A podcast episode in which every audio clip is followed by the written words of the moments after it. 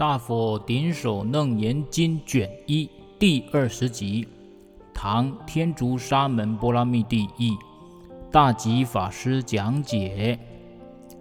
阿难听闻世尊的开示以后，再度悲伤流泪，五体投地，长跪合掌，向佛说：“自从我跟随世尊发心出家。”仰仗着世尊的威神力，常常独自思维，不需要我劳累修行，我只要依靠着世尊的威神力，世尊即可帮助我成佛，何必自己去修正佛法呢？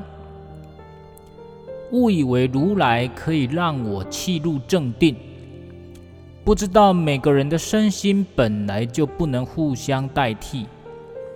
因此迷失了我的本心。虽然舍身出家了，心性却没入道，就好像穷苦人家的儿子舍弃父亲离家出走，直到今天才知道，虽然我有多稳的本事，如果自己不如法修行，那么个人的修为与没听闻佛法的人是一样的。就好像一个人一直诉说着前面那些食物多么好吃美味，而不去吃它，终究不会有饱足感的。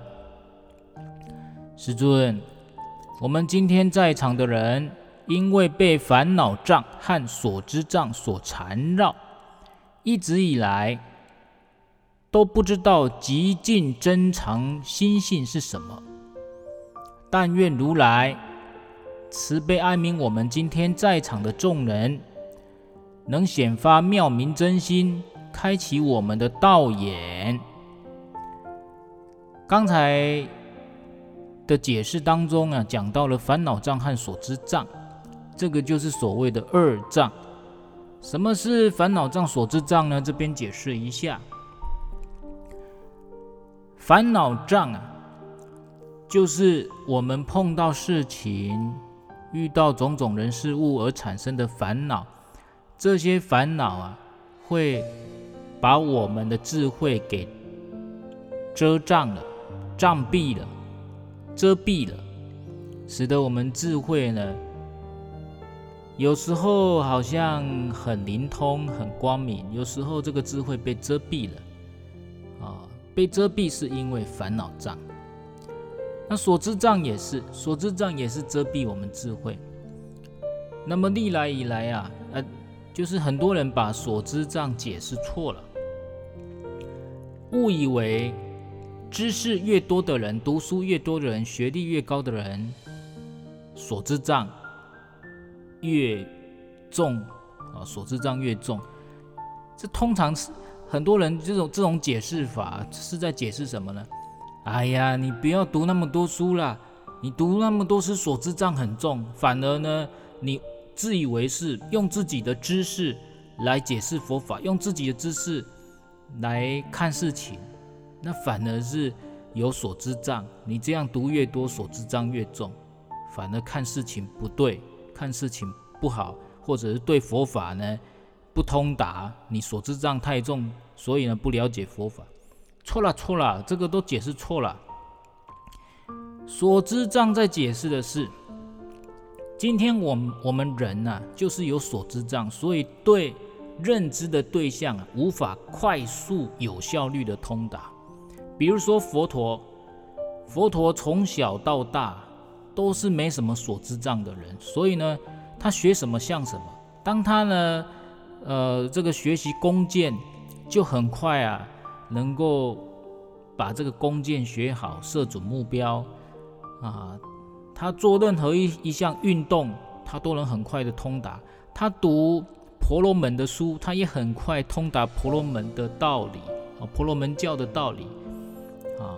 他学什么都很快啊。国王教他政治，政治方面的东西，他也很快通达政治的道理。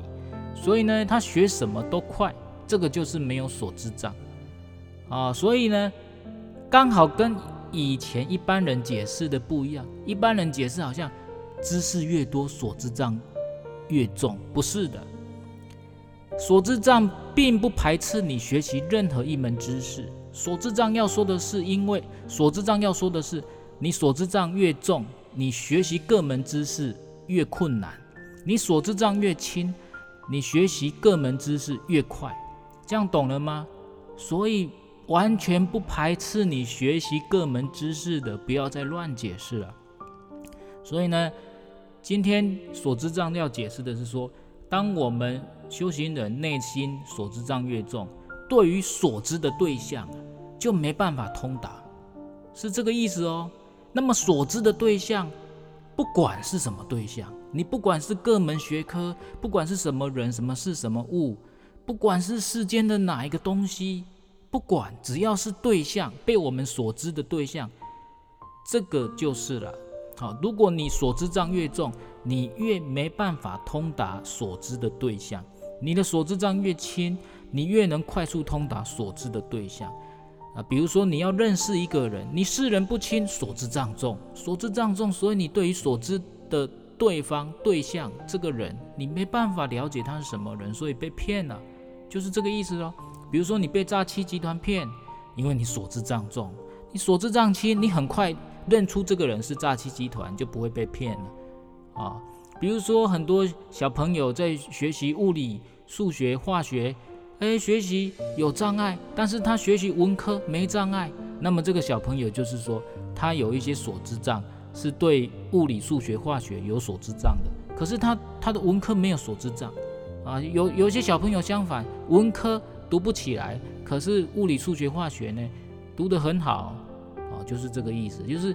看每个小朋友他有什么所知障，但还有一种小朋友，不管读哪一科，全能选手，他读什么都一百分，读什么都第一名，不管怎么读都很厉害。哦，这个就是完全没有所知障啊。